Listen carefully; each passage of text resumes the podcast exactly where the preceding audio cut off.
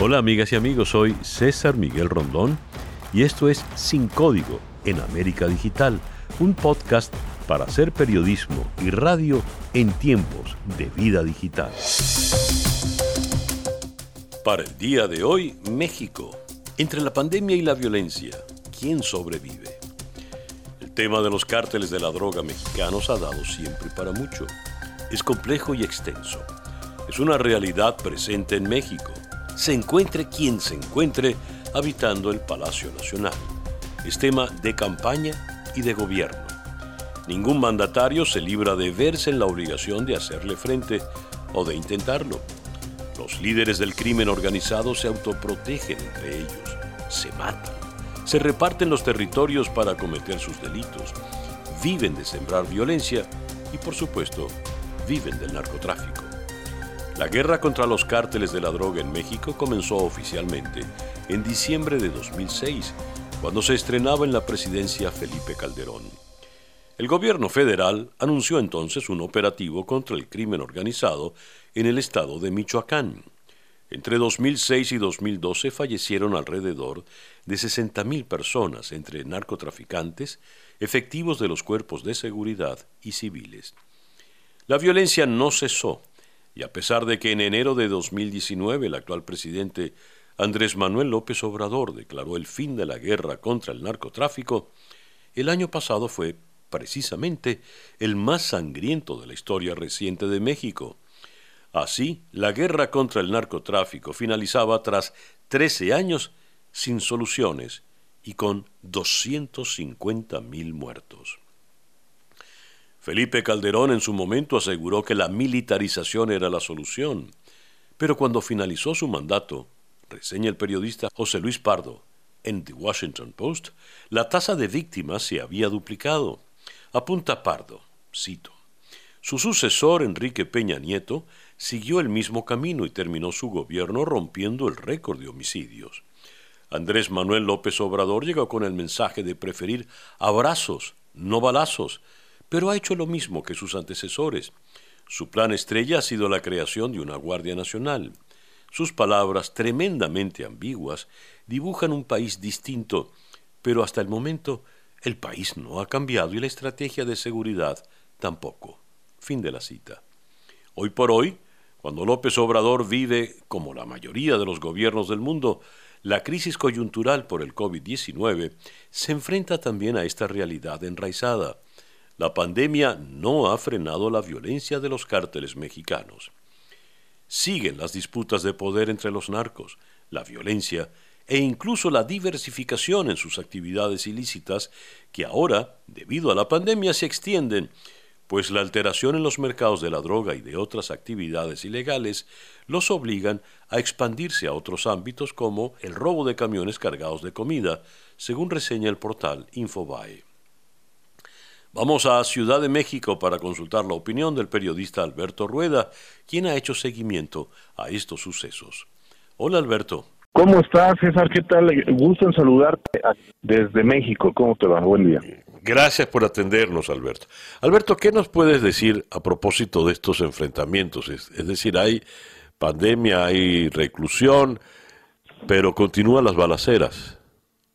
Bueno, lo cierto es que eh, la lucha entre eh, los, el crimen organizado y las policías en México continúa. No ha habido tregua, no hay cuarentena. Digo, los grupos delincuenciales no se quedaron en casa, sino que y aprovechan precisamente la pandemia y la aprovechan en muchos sentidos. Incluso hay ah, imágenes donde em, algunos integrantes, por ejemplo, del cártel de Sinaloa y de Jalisco Nueva Generación, se han dedicado a entregar despensas en ayuda a las familias pobres, digámoslo así, que no están recibiendo apoyo del gobierno, entonces ellos aprovechan esa situación primero para dar una pantalla de ser tipos de buena fe, de buena voluntad, y luego pues para seguir eh, eh, luchando por el territorio. Y en los últimos días lo que hemos visto es una escalada de violencia exactamente en estados del norte del país, al sur de Estados Unidos, específicamente en Reynosa, Tamaulipas, en Matamoros, y en otras ciudades donde el cártel del Golfo es el que está generando estos hechos de violencia. Pero si nos vamos más hacia el centro, es el cártel Jalisco Nueva Generación, también el cártel de Sinaloa y otros grupos delincuenciales más quienes están generando pues toda esta situación de violencia en el país. No ha disminuido las cifras, incluso en abril se registraron cerca de 3.000 homicidios, donde está involucrado el crimen organizado y el gobierno federal pues que no logra concretar una estrategia que logre reducir los eh, índices criminales y los índices eh, que generan muerte en diversos estados de la República, César. Fíjate, Alberto, comentas, de repente hay un enfrentamiento del cártel del Golfo eh, con la policía de Tamaulipas en la ciudad de Matamoros. luego hablas del cártel de Jalisco, pero hay enfrentamientos entre los grupos, los diversos carteles y las autoridades, o para tratar de entender, porque pareciera que es una guerra de todos contra todos. Prácticamente sí, es una guerra de, todos contra todos. Primero entre los grupos de los cárteles, quienes lo que buscan es ganar territorio, apropiarse de los territorios. Hablemos en el caso de Nuevo León, por ejemplo, de Tamaulipas, Sonora, la zona de Baja California, de Chihuahua, son grupos que van peleando las plazas. Ante el arresto, por ejemplo, de Joaquín El Chapo Guzmán, eh, quienes lideraban el tema de Sinaloa, bueno, hay una reestructuración, se reagrupan los, los, los, propios, las propias células criminales y buscan ir ganando ese territorio aprovechando las coyunturas que se van generando. Y obviamente una policía federal que pues no logra eh, enfrentar de manera eficaz al crimen organizado. No es algo nuevo. La lucha contra el crimen organizado inició desde el sexenio de Felipe Calderón, donde se agudizaron se agudizó la violencia de una manera estrepitosa y en el sexenio de, de Enrique Peña Nieto lo que se hizo fue pues que se aumentó el tema de la violencia, incrementaron las muertes. El eh, entonces candidato Andrés Manuel López Obrador se ha comprometido y dijo que era muy sencillo ver, terminar con la violencia, terminar con el narcotráfico, que era una cuestión de dejar atrás la corrupción. Bueno, pues ha pasado prácticamente año y medio y se ha demostrado que no solo de buena voluntad se va a terminar este problema, sino que se requieren de estrategias profundas. Andrés Manuel López Obrador, desde candidato, se pasó prácticamente eh, más de 12, más de 15 años siendo candidato, bueno, hablaba de las estrategias fallidas de Calderón de Peña Nieto y uno de los elementos que decía es que iban, cuando él llegara como presidente, iban el ejército mexicano, tanto la Marina como el ejército iban a regresar a los cuarteles porque la estrategia de tanto de Calderón como de Peña Nieto era apoyarse del ejército para patrullar las calles. Hace esta situación eh, López Obrador al inicio de su sexenio, que crea lo que es la Guardia Nacional, fracasa y hace dos semanas el propio Andrés Manuel López Obrador reconoce que para garantizar la seguridad del México es necesario la presencia del ejército en las calles y entonces el ejército ha regresado a las calles. Sin embargo, ni con ello se ha podido reducir la incidencia. Entonces sí es una lucha entre cárteles para eh, conquistar territorios, al mismo tiempo es una lucha contra la policía quien intenta enfrentarlos no de la mejor manera. Caramba, de manera pues que es un, ha resultado un fracaso político importante para, para López Obrador entonces, por lo que comentas, Alberto. Es correcto, ciertamente no se ha logrado eh, reducir la violencia y la inseguridad en México, la lucha de los cárteles ha sido evidente y no hay que olvidar que eh, el año pasado, en 2019, hubo un operativo importante en Sinaloa, se logra detener al hijo de Joaquín El Chapo Guzmán, Ovidio Guzmán, se genera una balacera en Tamaulipas y finalmente lo liberan.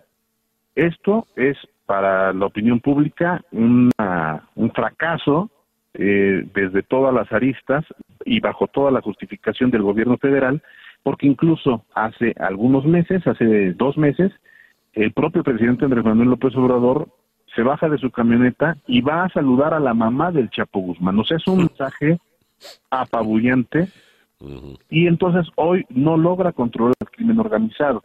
Los mensajes que ha dado son mensajes erróneos. Hay un fracaso, pero también hubo un fracaso con el PAN de Felipe Calderón, pero también hubo un fracaso con el PRI de Enrique Peña Nieto. Al final, lo que ha dejado ver el presidente López Obrador es que pues no es con mensajes populistas como va a solucionar un problema que es un problema muy profundo y que ha cobrado la vida de miles y miles de personas. Gracias, Alberto. Era el periodista Alberto Rueda desde Ciudad de México. Los narcos también sufren los estragos de la pandemia, pero mantienen su poder, incluso cubren las necesidades de la población. entregan comida, decretan cuarentenas y así logran ejercer el control, la manipulación y mejor información. ¿Qué onda, raza? Aquí andamos repartiendo las despensas en la comunidad de Tapeisles, en Manzanillo, Colima, de parte del señor Mencho. Por cierto, los agentes de la DEA que se desplegaron en todo Estados Unidos culminaron en marzo de 2020 una investigación de seis meses, el proyecto Phyton, con el objetivo principal de desmantelar el escalón superior del cártel de Jalisco Nueva Generación y con la esperanza de estar más cerca de capturar a su líder, justamente el Mencho, Nemesio el Mencho Oceguera, sobre quien pesa una recompensa de 10 millones de dólares por información que facilite su arresto. El cártel de Jalisco Nueva Generación es clasificado por la DEA como una de las cinco organizaciones criminales más peligrosas del mundo. Es tenido como una de las dos organizaciones criminales transnacionales más prolíficas del planeta, responsables del tráfico de grandes cantidades de droga ilegales, sobre todo de metanfetamina. Los cárteles apuntan al sur de México para tener presencia en las organizaciones de narcotráfico que vienen desde Venezuela. Para el periodista León Krause, la pandemia puede ser la situación ideal para acorralar a los cárteles del narcotráfico. En su columna publicada en The Washington Post, León Krause dijo, están atravesando una crisis sin precedentes. La crisis sanitaria en todo el mundo ha complicado la producción y el tráfico de drogas en México y más allá. La distribución es otro problema con el que tienen que lidiar las organizaciones criminales debido a la vigilancia extrema que existe en las fronteras por la pandemia. Fin de la cita. En ese sentido, el martes 2 de junio se daba a conocer la noticia de que el gobierno mexicano, en conjunto con la DEA, había golpeado fuertemente a nivel financiero al cártel Jalisco Nueva Generación, a través del bloqueo de 1.939 cuentas bancarias vinculadas al grupo delictivo. El cártel ya había sufrido en marzo la detención de cientos de sus integrantes en los Estados Unidos. Sin embargo, tan solo días después se conoció la noticia acerca de un nuevo cártel, el CDX, que opera en la frontera de Tamaulipas con los Estados Unidos, los cuales se dieron a conocer con la ejecución de un miembro del cártel del noreste. Las preguntas son múltiples. ¿Es esta una guerra perdida? ¿Cuánto más debe sufrir el pueblo mexicano? ¿Cuál es el papel real de Estados Unidos en esta lucha? A comienzos del mes de junio se llevó a cabo el operativo Ágave Azul, golpe a la estructura financiera del cártel Jalisco Nueva Generación, operativo que, según afirma el presidente López Obrador, fue solicitado por el gobierno de los Estados Unidos. El informe que se tiene de inteligencia financiera sobre este caso es que hubo una solicitud del gobierno de Estados Unidos, en el sentido de que eh, tenían información y eh, de acuerdo a los convenios de cooperación se tenían que eh, congelar cuentas de este grupo y fue lo que se hizo. Pero ¿cuál es el verdadero alcance de esta operación Ágave Azul? ¿En qué consiste en realidad? Las preguntas se las hacemos a Mael David Vallejo, editor de la sección de opinión en español de The Washington Post, desde Ciudad de México. Hola Mael. ¿Qué tal, César? Muy buenos días a ti y a todo el auditorio. Y el operativo Agave Azul, perdón, creo que llevaba varios meses ya realizándose, pero ayer la Unidad de Inteligencia Financiera del Gobierno Federal de México bloqueó cuentas bancarias de 1.939 personas y empresas vinculadas al cártel Jalisco Nueva Generación, que es el cártel más importante en este momento en México, el que más ha crecido desde la administración pasada y además uno de los cárteles que más habían cuidado su relación eh, con el gobierno, es decir, no ha habido ninguna captura grande de uno de los líderes de este cártel. Eh, a través de este operativo eh, de la, Unidad de Inteligencia Financiera, pues revisó informes eh, relacionados con los principales líderes, con los operadores financieros, con familiares, con las empresas y abogados de este cártel y trabajó en coordinación con la Administración para el Control de Drogas, la DEA, para ubicar a, estos integrantes del cártel, a sus operadores financieros también y a las empresas que presuntamente se utilizan para lavar dinero. Al final, entonces, se bloquearon eh, las cuentas de 1.700 personas, 167 empresas y de dos fideicomisos vinculados a este cártel, como te digo, eh, el más grande e importante en este momento en México. ¿De cuánto dinero estamos hablando? ¿Cuánto dinero se, eh, estas cuentas eh, están representando? ¿Qué cantidad? Claro, eh, son 2.961 millones de pesos, que eso al cambio actual son más o menos unos 100 mil millones de dólares. Dios. A ver, y me llama la atención, el presidente López Obrador reconoció que tomó esta medida por solicitud de Estados Unidos. ¿Cómo es eso?